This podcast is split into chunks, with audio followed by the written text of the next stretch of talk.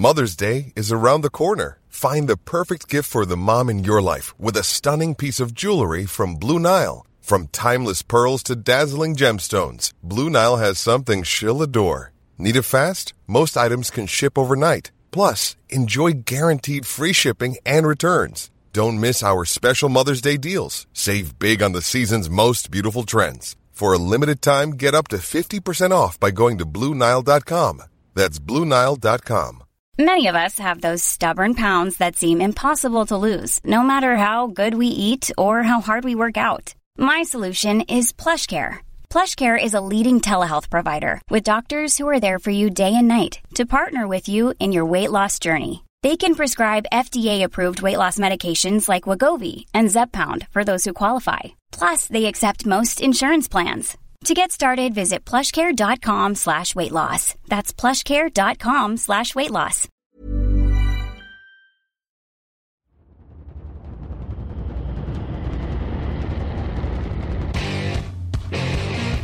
What time is it now? Time is it now? Talk to that. Talk to that. What time is it now? What time is it now?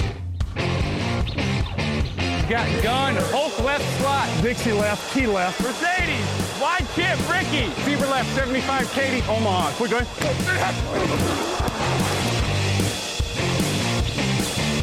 Last play of the game. Who's going to win it? Luck rolling out to the right. Dumps it up to Donnie Avery. Goal line, goal line. Touchdown.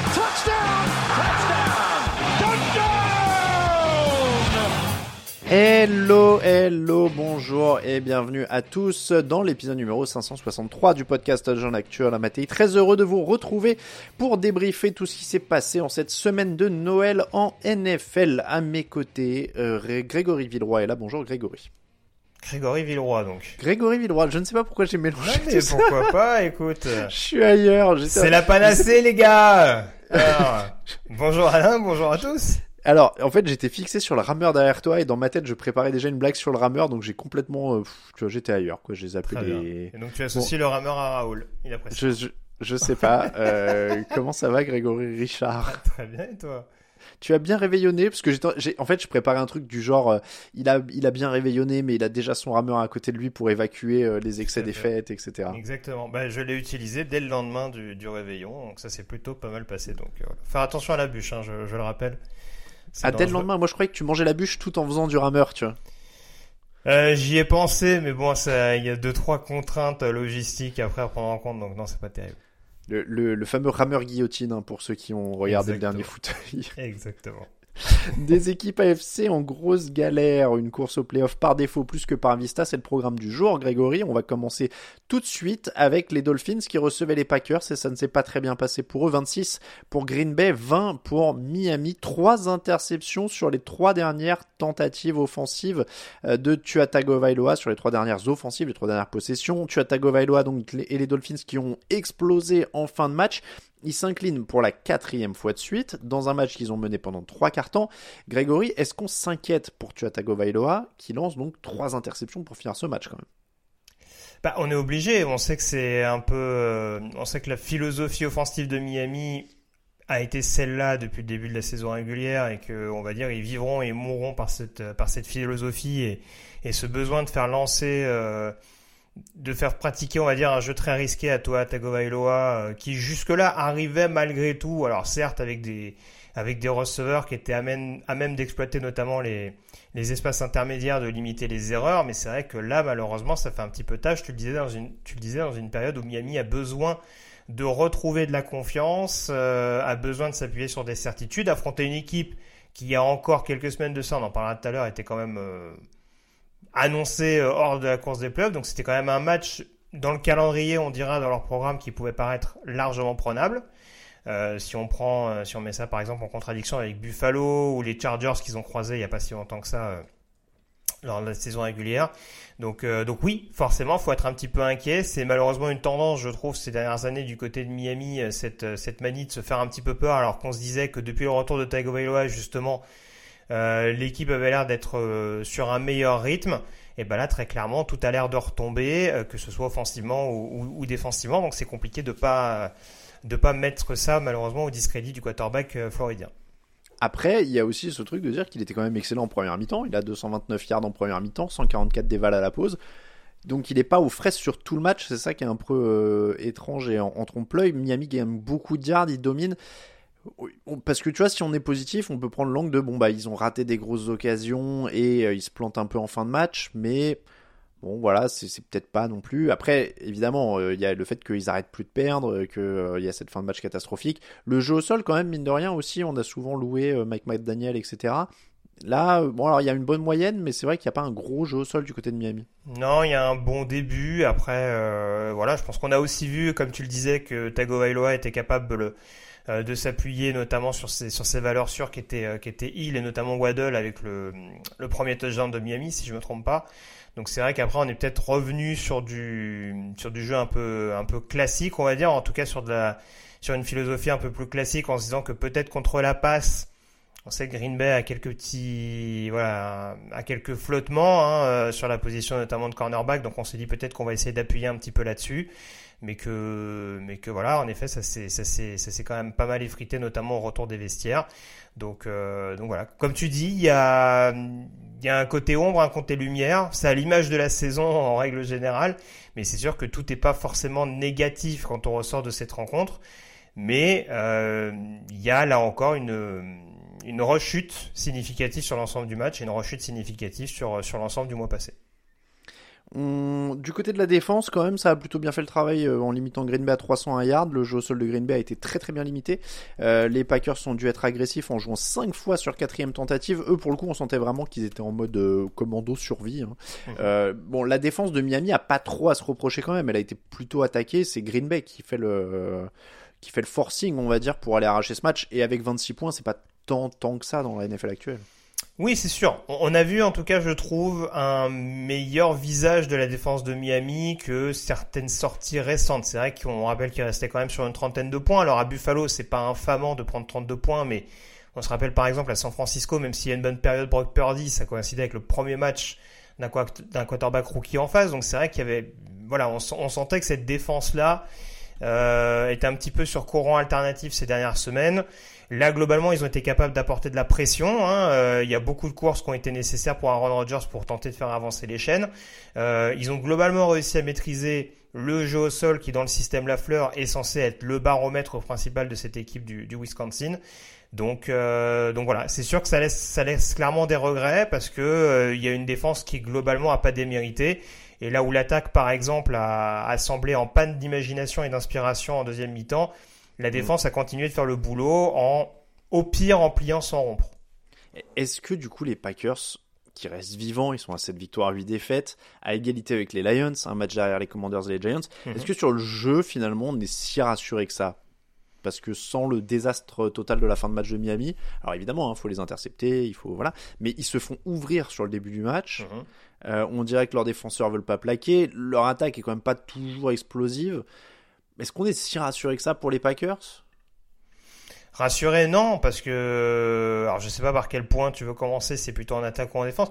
Là, pour le coup, c'est pareil. Je veux dire, défensivement, au moins cette équipe des Packers, je trouve qu'elle sera restée un minimum cohérente, pas dans tous les secteurs de jeu, on l'a dit il y a quelques secondes, euh, mais au moins d'un point de vue point, c'est une équipe qui prend pas le bouillon. Euh, voilà, c'est globalement une équipe. Il y a beaucoup de défaites, beaucoup trop de défaites en l'occurrence pour Green Bay, qui sont dans des matchs où l'attaque a globalement été éteinte. Et là, sur ce match-là, pendant longtemps, on a cru qu'on allait prendre cette trajectoire.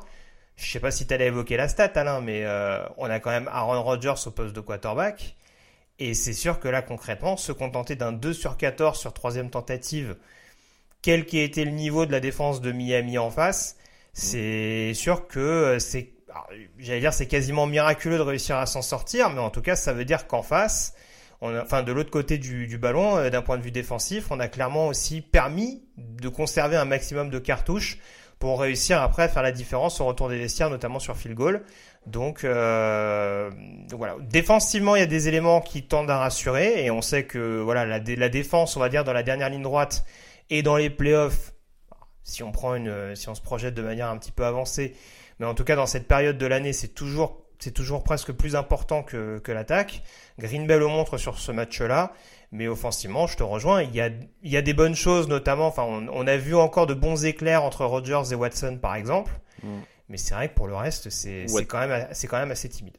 Watson, c'est clairement le, rayon de soleil de leur deuxième partie de saison. Mais voilà, mais il y a du bon et du moins bon aussi. On voit, on voit encore mm. quelques, quelques, quelques petites erreurs ici et là. Enfin, voilà, des petits problèmes de mm. communication, comme on avait pu en voir, par exemple, lors de la victoire face, face aux Rams mais c'est clairement en net progrès et, euh, et voilà et ça a réussi à compenser en effet un jeu au sol qui comme je le disais a pas forcément été très transcendant. Les équipes spéciales aussi, si tu me permets, ont, été intéressants, notamment avec ce retour de, de Kishan Nixon, euh, qui rebooste un petit peu les Packers au moment où ils auraient pu douter. Je crois que ça, ça a aussi un petit peu joué dans les coups de pied de réengagement des, des Dolphins à un moment donné dans le match.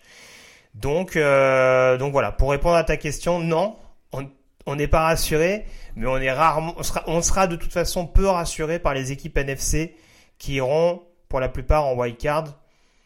Voilà. Peut-être les Giants éventuellement qui montrent de bonnes choses malgré tout dans des, dans des grosses confrontations, mais le, septième par exemple, puisqu'on joue la septième place, il ne faudra pas s'attendre forcément à, beaucoup d'assurance. Bon, les Packers n'y sont pas encore, hein. ils jouent les Vikings et les Lions pour finir, donc euh, c'est pas de match euh, qui sont gagnés pour les Titans 14, Texans 19. Pour les Titans, ça fait 5 défaites de suite. On parlait des 3 de suite pour Miami. Titans, ça fait 5. Houston a marqué 10 points dans le dernier carton pour l'emporter. Malik Willis a été intercepté sur ses deux dernières séries. Ryan Tannehill est blessé, on le rappelle, à la cheville, ne rejouera pas de la saison régulière, probablement pas en playoff, si playoff il y a, euh, selon ESPN. Euh, question simple et très directe, Grégory. Ouais, vas-y, vas-y. Est-ce qu'ils sont cuits, ces Titans? Ah bah là, en tout cas, ils m'ont pas l'air bien frais. Là, c'est là, c'est sûr que on pouvait se dire, on en avait un petit peu parlé lors du fauteuil avec euh, la, la, victoire des, des, Jaguars sur le terrain des, des, New York Jets, que en effet, voilà, il y avait des dynamiques contraires. Ça, on pouvait pas, on pouvait pas dire le contraire. Et, et en effet, du côté de Tennessee, euh, voilà, c'était pas, c'était pas l'extase. Mais on se disait avec la réception de Houston il y a quand même moyen éventuellement de d'au moins assurer le coup et puis on voit un petit peu ce que ça donne lors des deux dernières semaines. Bah, comme l'année dernière, il me semble du côté de Nashville, euh, Houston qui vient créer l'upset euh, face à des Titans favoris sur le papier. Et bon, pour le coup, ça malheureusement, on l'avait vu un petit peu plus venir parce que bah, malheureusement, on a tendance aussi à se répéter du côté de Tennessee. C'est sûr que les blessures n'aident pas, mais des blessures, on, on, a tendance à le répéter. Il y en a dans toutes les équipes, même si là, ça concerne le quarterback et notamment euh, un, un, garde, un centre titulaire par exemple. Euh, mais ça n'a pas empêché Derrick Henry de performer, par exemple. Enfin, ça, pas, ça lui a pas permis de marquer euh, assez rapidement. Ça lui a pas permis, euh, ça l'a pas empêché, pardon, de, de, de, pouvoir engranger les yards au cours de cette rencontre et d'être la principale menace offensive. Mais on sort toujours au même problème de cette équipe de Tennessee. C'est une défense vaillante, un gros running back. Mais derrière, bah, si ça si ça sourit pas et si par exemple notamment Henry en vient à commettre des pertes de balles un petit peu fatales, mm. et bah au niveau du momentum, on n'est pas bien du côté de Tennessee. Et c'est clairement pas Malik Willis qui va qui va relever tout ça. Ah bah, Willis, il, est, il faut quand même le dire, il, il est, euh, il est assez apocalyptique à chaque fois qu'il joue. C'est-à-dire que ça fait trois matchs où il est titulaire, trois matchs où il ne passe pas les 100 yards. On parle même pas de passer les 200, les 300. Il passe même pas les 100 yards. Euh, donc euh, c'est pas, euh, c'est quasiment pas un quarterback quoi. Au bout d'un moment, mais 14 alors, sur 20. Alors, je, je, je, excuse-moi là, je te coupe, mais pour le coup, c'est un quarter, c'est un quarterback rookie et on voit que de toute façon sur des lancers euh, même au niveau des zones intermédiaires, on voit que le bras est quand même pas hyper sûr, c'est beaucoup sous-alimenté.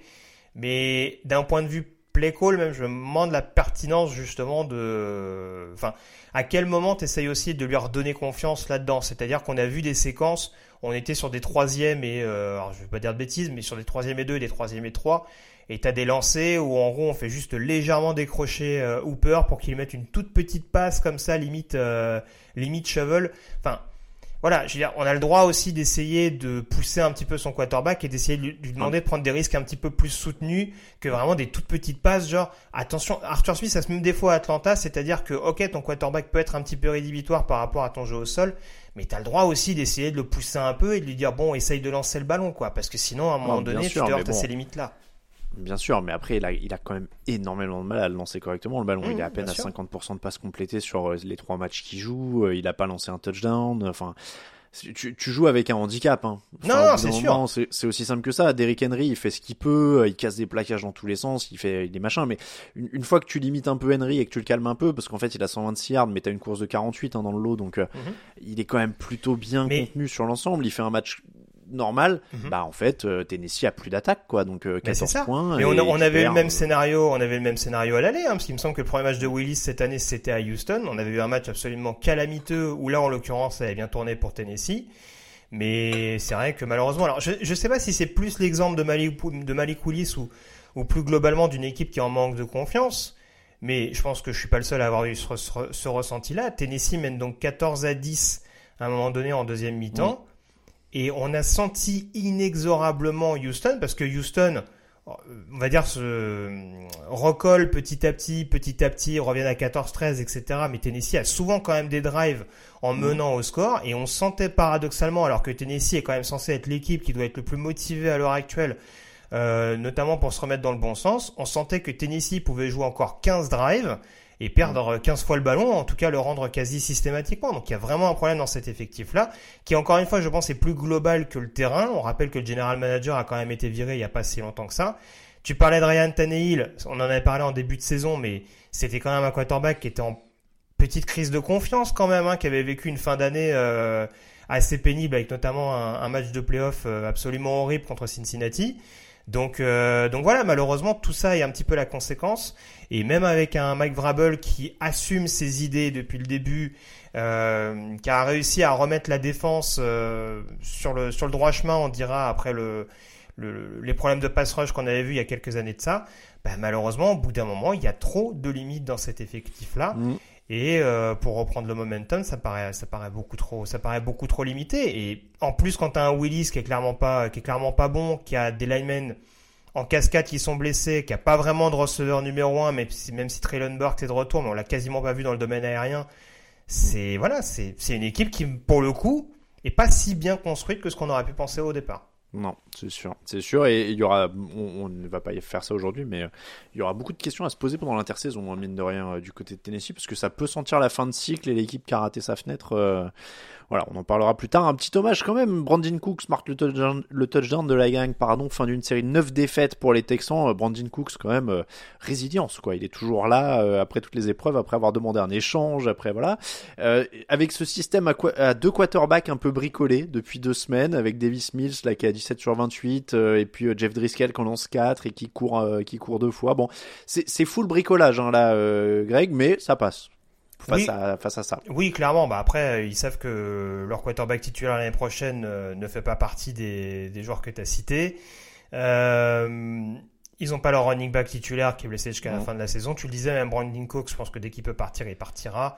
Donc là, le but du jeu, je pense que c'est d'essayer de, de trouver un peu de fun, notamment offensivement, hein, parce qu'on l'a dit tout au long de la saison, cette défense de Houston, elle, elle le démontre sur ce match-là.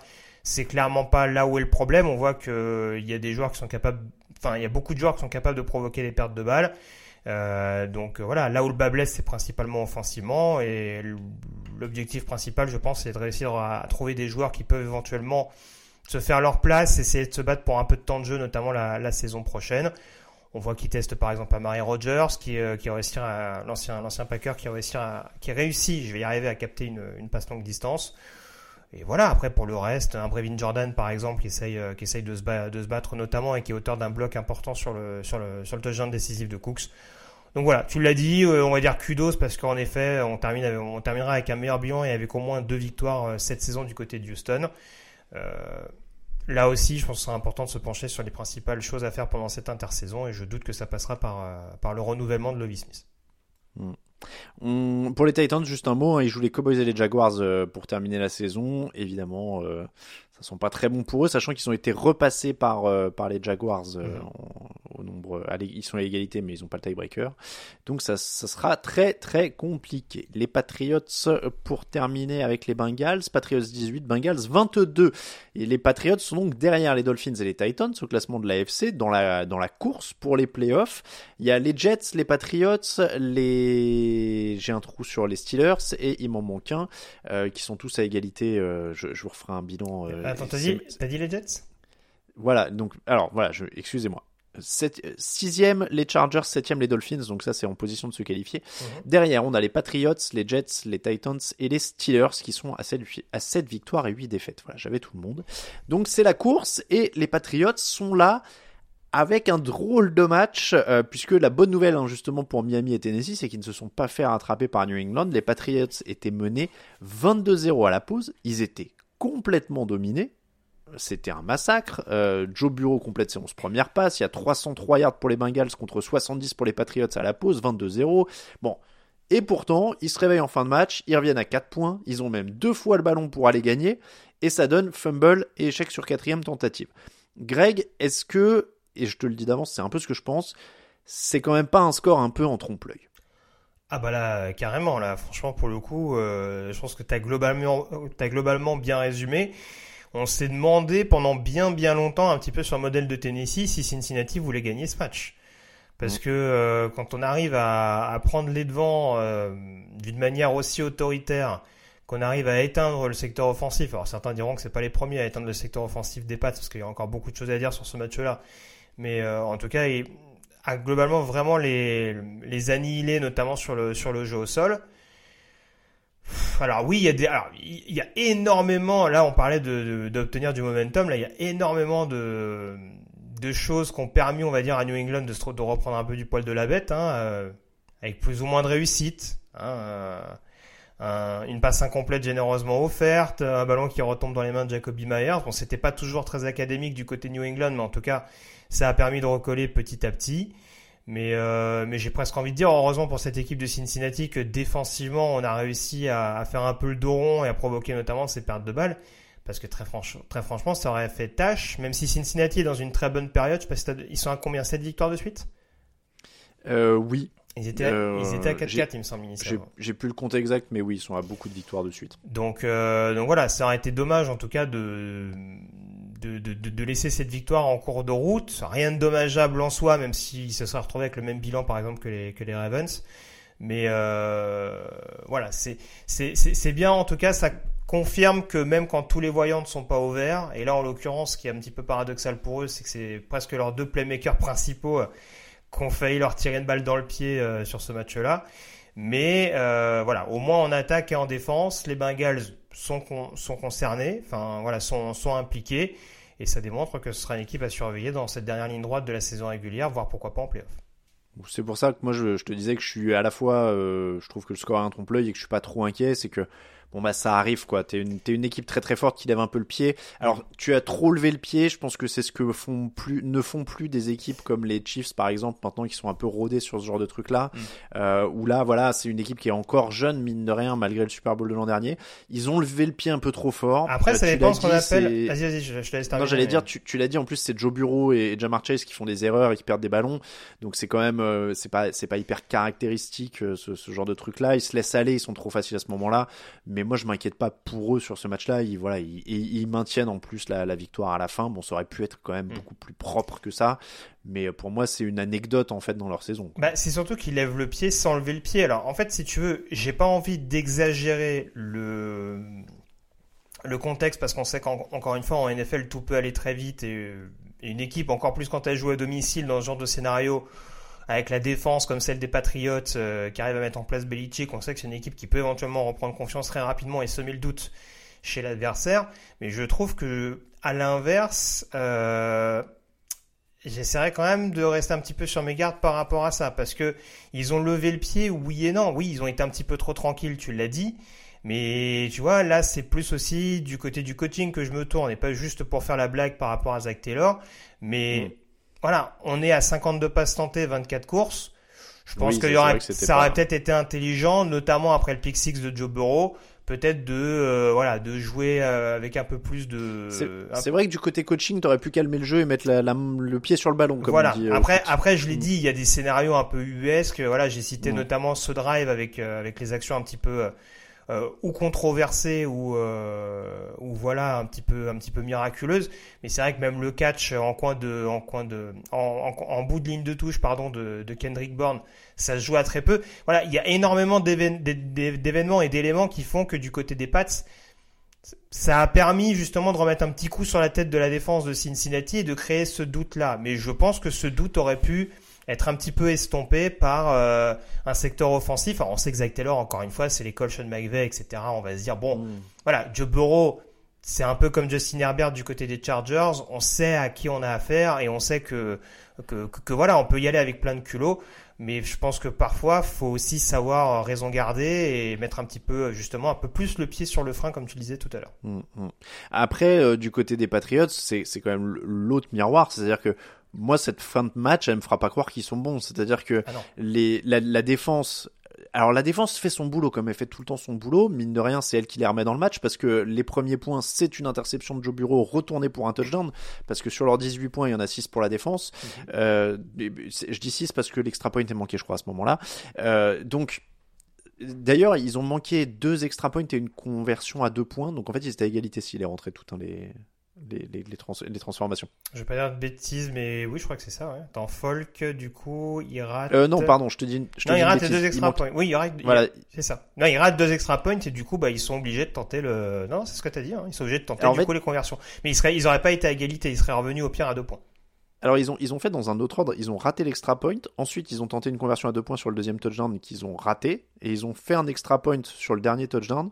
Donc je suppose que l'idée c'était de revenir à trois points pour Mhm. espérer euh, voilà. Et l'extra point est aussi raté. D'accord. Ok. Donc euh, ils ont tout raté sur les conversions. En fait, ils ont marqué des. C'est pour ça le 18, c'est trois touchdowns à 6 points.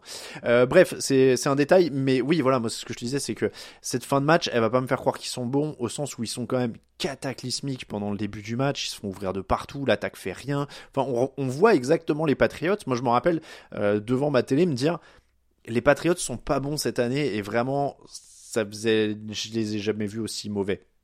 Tu vois, de, de- depuis euh, 15 ans.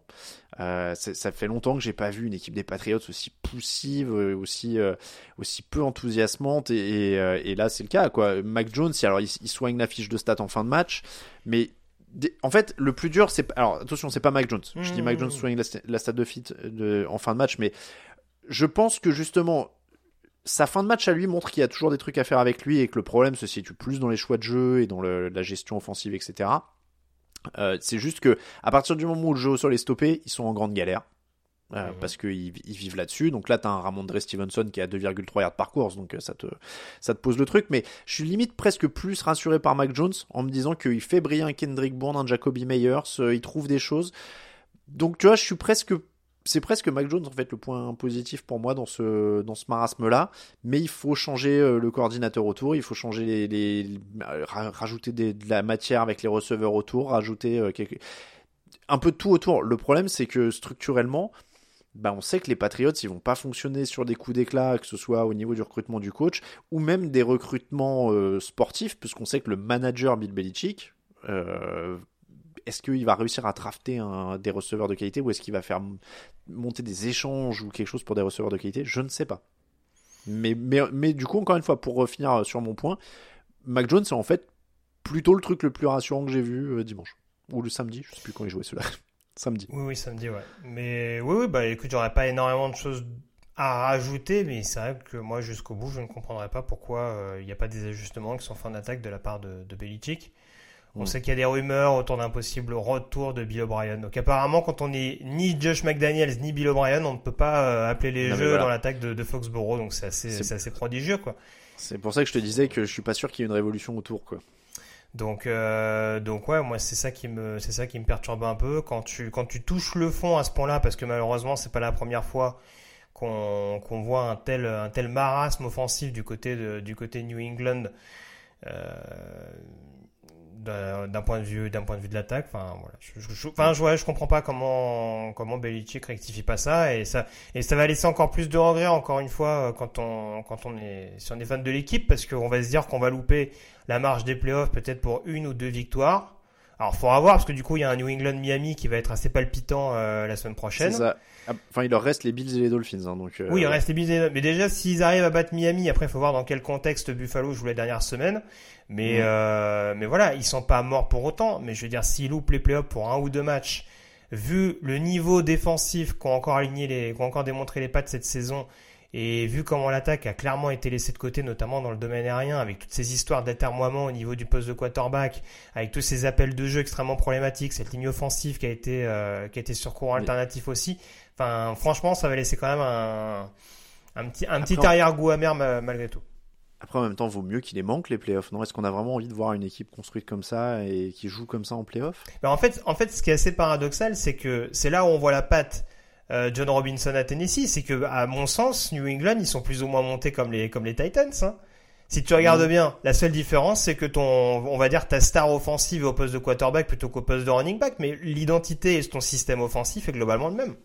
Mais d'ailleurs, c'est un peu, euh, c'est là où on voit peut-être ce qu'a apporté Brady, c'est-à-dire que les Patriots ont l'air d'être je ne vais pas dire incapable de, de se diversifier parce qu'il y a eu des fois où ils ont changé d'identité, c'est pas les mêmes équipes qui gagnent des titres sous Belichick, mais disons qu'ils ont l'air quand même de vouloir reproduire des grandes lignes de ce qu'ils font. Il y a des choses qui, qui ont du mal à déroger et, et tu le vois. Et, et, donc là, alors toute proportion gardée, ça va, ça va avoir l'air très méchant ce que je dis, mais Mac Jones c'est un peu un Brady du pauvre, c'est-à-dire que c'est un peu le même profil. On voudrait que ce soit un super gestionnaire, etc. Sauf que mm. Brady transcende, euh, transcende tout ce qui touche autour de lui. Et donc voilà. Et donc si t'as pas cette touche là bah t'as juste une attaque avec un quarterback moyen qui veut se baser sur du jeu au sol avec des, des coureurs no-name euh, qui tournent les uns après les autres et voilà des, des receveurs un peu no-name euh, qui défilent aussi et, et, et, une grande défense. Bien sûr. Mais donc au bout d'un moment euh, ça marche pas quoi si t'as pas ben, un Brady. Mais si, mais si tu parles là-dessus, moi par exemple, j'ai du mal à comprendre. En fait, on a presque cette impression, et je rebondis sans faire trop long là-dessus, sur cette histoire McDaniels euh, O'Brien, c'est un peu la même logique qu'avec Brady. On a l'impression mm. qu'on n'a pas le droit de faire briller un autre quarterback derrière. Mm. Enfin, bah, pas, pas, pas, dans le sens où, euh, enfin, pas pour faire écho à ce que je disais tout à l'heure sur le système offensif. Euh, moi, pour moi, Mac Jones, je trouve qu'en tant que game manager, sur le papier, il fait le boulot. Voilà. Mm. Si, si son but, c'est d'essayer de limiter les pertes de balles par rapport à running back, on est d'accord que tout n'a pas été parfait depuis son arrivée dans la ligue mais je trouve qu'il fait quand même le boulot. Enfin, je pense, hein, je, de, de, ce que j'en vois, euh, voilà, je pense qu'il répond quand même malgré tout aux critères euh, recherchés par le coaching staff, à savoir limiter au maximum les pertes de balles. Mais c'est pareil, si on prend le système qui a longtemps été le la qui a, qui a, qui a longtemps été couronné de succès pardon du côté des Pats, il est où ce receveur de poche que tu arrives à sortir pour justement être capable d'apporter une solution intermédiaire? Les Patriots l'année dernière, ils avaient un pack sans d'oseille pendant la free agency. Ils, ont, ils se sont focalisés sur les grands receveurs, sur Nelson Agolor et sur des Tiden. Et aujourd'hui, bah, on comprend pas la logique. Parce qu'il y a, parce qu'il y a quasiment parce que offensivement, en tout cas, ou en tout cas, au niveau des cibles qui ont été signées, il y a quasiment personne qui performe comme il faut. Ou en tout cas, de manière régulière. Donc, euh, donc voilà. Et c'est là aussi, c'est dans ce sens-là où je dis que du coup, quand Brady part, bah, on a plus envie de donner les clés au, au successeur. C'est que bah, le, le système offensif, j'ai l'impression que oui, ok, le jeu au sol, il est toujours là. Mais c'est quoi les armes que tu avais avant et que alors on est d'accord, des Julian Edelman ça pousse pas sur les arbres, mais je veux dire combien de combien de slot receivers on voit chaque année qui sortent à la draft etc et qui pourraient être exploités par les Pats? Et aujourd'hui, on préfère encore une fois se concentrer sur des grands receveurs, des Kendrick Bourne. C'est pas, c'est pas juger leur euh, leur prestation. Hein. Kendrick Bourne, Jacoby Myers, Taquan Thornton. C'est pas vraiment cette euh, cette logique-là, je trouve, qui est mise en avant. Donc, on préfère apporter de la taille, peut-être pour compenser, apporter des espèces de soupapes de sécurité au quarterback anciennement rookie et désormais deuxième année. Mais, euh, mais ouais, tu, tu perds aussi ton identité offensive, ton l'identité qui a fait ton succès au fur et à mesure des années, notamment quand Brady était là. Mm. Donc on disait Dolphins Bills pour terminer la saison avec une attaque euh, qui, qui peine, ça va pas être facile et on l'a dit, ils sont hors, de la, hors des playoffs au moment où on enregistre. Les Bengals, eux, sont en playoffs, ils sont qualifiés pour les playoffs. Il leur reste deux matchs pour gagner la division, puisqu'ils sont encore pas assurés de, de la FC Nord. Euh, le point noir quand même de ce match, euh, Greg, il fallait en dire un mot, c'est la fin de saison de la L. Collins. Oui qui est un excellent tackle. Euh, est-ce que c'est le genre de petit truc entre guillemets parce que c'est pas du tout petit euh, qui pourrait revenir, euh, on va dire, tu vois, en fin janvier, on dira ah. C'est là qu'il leur aurait manqué un Lael Collins. Bah, c'est sûr que malheureusement, c'est quelque chose qu'on est amené sur lequel on est amené à être un petit peu anxieux, on va dire, du côté de Cincinnati, dans le sens où bah, l'année dernière, leur principal problème, et ce qui leur a coûté le Super Bowl, à mon sens, c'est leur ligne offensive, en tout cas leur, leur passe pro. Et on a vu qu'au début de saison, euh, c'était encore extrêmement compliqué, ça l'a été, beaucoup, ça l'a été beaucoup moins en, deuxième partie de campagne. Et que là, malheureusement, oui, ça peut, ça peut être quelque chose de, de, de, problématique, sachant qu'il termine donc la saison avec Buffalo et Baltimore à la maison, si je ne me trompe pas. Mm.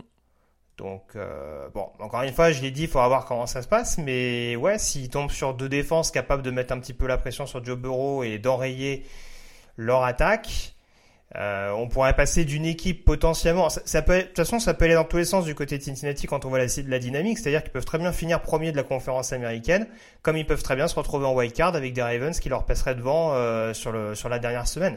Donc, euh, donc oui, c'est tout sauf négligeable en effet euh, cette blessure de, de Lyle Collins. C'est le petit grain de sable, on va dire, dans, dans, cette, dans ces bonnes nouvelles globales et dans cette bonne série. Mais ça peut déterminer très clairement euh, leur positionnement en janvier et ce qui pourra s'en suivre par la suite en fonction de l'adversaire qu'ils rencontreront. Eh bien, c'est comme ça qu'on termine ce débrief. Grégory, merci beaucoup euh, de nous avoir suivis. On parle de tous les autres matchs de la semaine 16. Demain, ce sera avec Victor Roulier et Raphaël Masmejean. On vous rappelle que toute l'actu de la NFL, c'est sur tdactu.com. Merci encore, Greg. Toujours un plaisir, merci à toi. Très bonne séance de rameur à toi. On va essayer. Et à très bientôt. Ciao, ciao.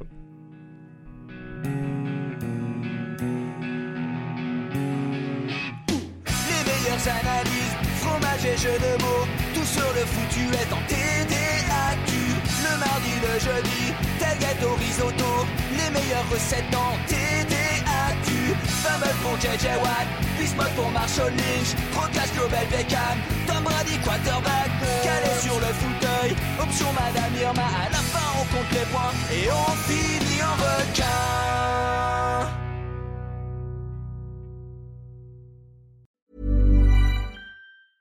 Even when we're on a budget, we still deserve nice things.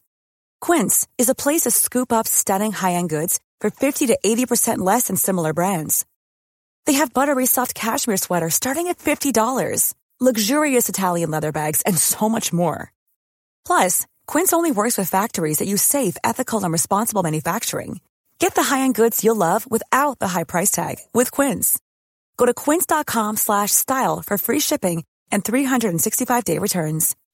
When you make decisions for your company, you look for the no-brainers. If you have a lot of mailing to do, stamps.com is the ultimate no-brainer. Use the stamps.com mobile app to mail everything you need to keep your business running with up to 89% off USPS and UPS. Make the same no-brainer decision as over 1 million other businesses with stamps.com. Use code PROGRAM for a special offer. That's stamps.com code PROGRAM.